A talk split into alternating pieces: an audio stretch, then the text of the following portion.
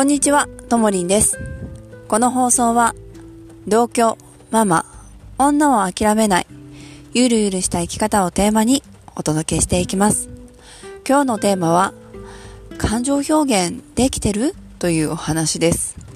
あなたは、喜怒哀楽出せてますか？あなたの周りでは、こう、反応がね、嬉しいとか、悲しいとか、もう嫌とか、えー、なんでわかるの？嬉しい私も同じとかね、できる人っているじゃないですか。で、テンションが高くて、このリアクションがいい人ってモテるんですよね。私の場合は、あの、喜怒哀楽が非常に高くて、すっごく顔にも出るし、声にも出ます。なので、どんな人からも、今日死んでるね、と言われたり、え、なんか好きな人できた？とか、いいことあった？って言われるほど、全身でその日の感情が丸分かりの状態です。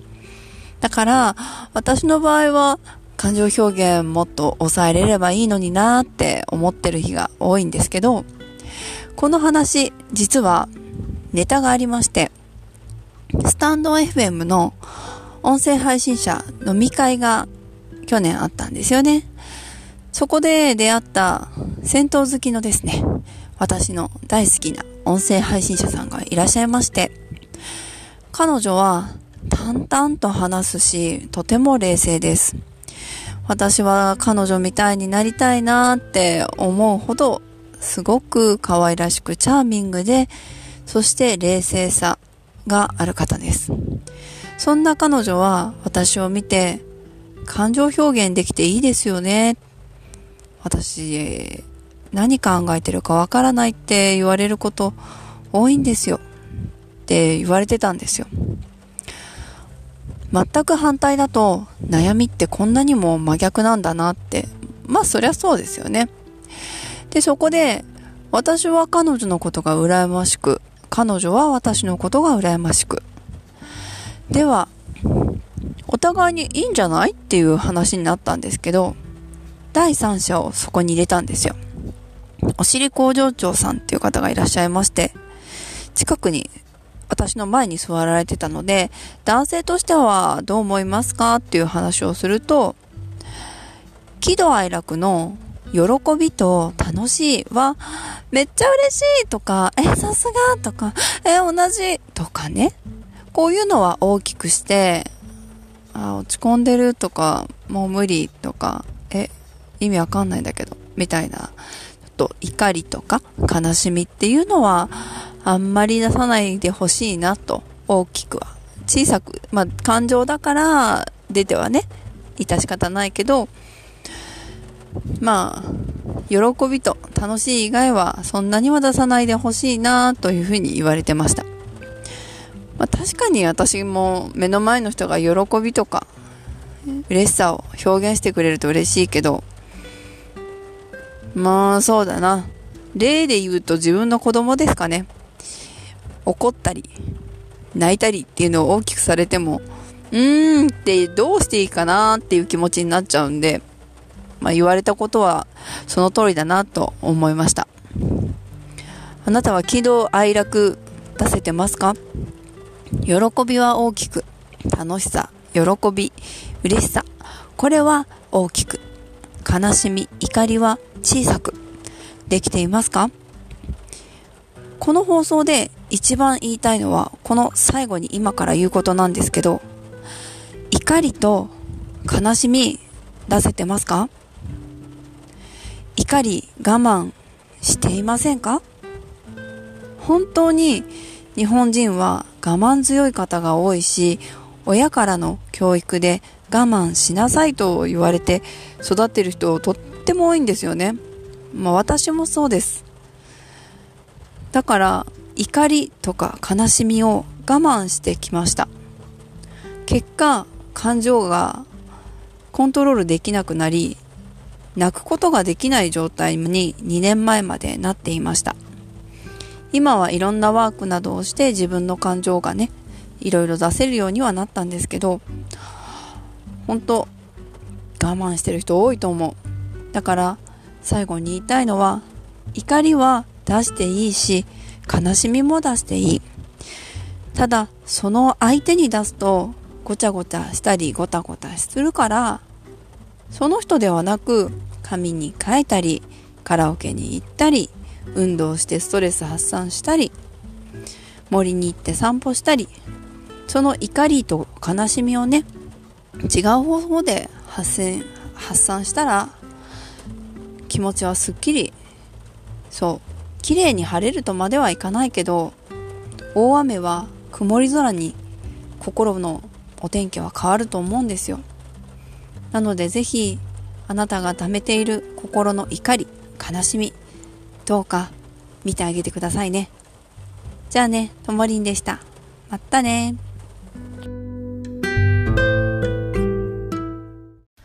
こんにちはともりんです。この放送は同居ママ起業家女を諦めない力を抜いてゆるゆるで生きるをテーマとしてお届けしていきます。えー、早速ではございますが、今日のお題なんですが、逃げていいということをお話しさせていただきます。で、なぜこんなことを言うかと言いますと、実際に私が逃げた人だからです。何から逃げたかと言いますと、勤め先があったんですね。まだ今は休職中の状態なんですけど、まあ、ちょっと心にですね、あれっていう状態になって眠れなくなって、好きなものを好きと言えない状態になったんですよね。簡単に言うと、まあ、うつの手前の状態になって、あ、これはいけないなと思って、多分普通の人だったら、やめないと思う。でも私は、やめちゃうんですね。もう、自分のこと大好きだから、絶対に無理させたくない、こんなの。と、決めているので、私は、やめますって言ったんですよ。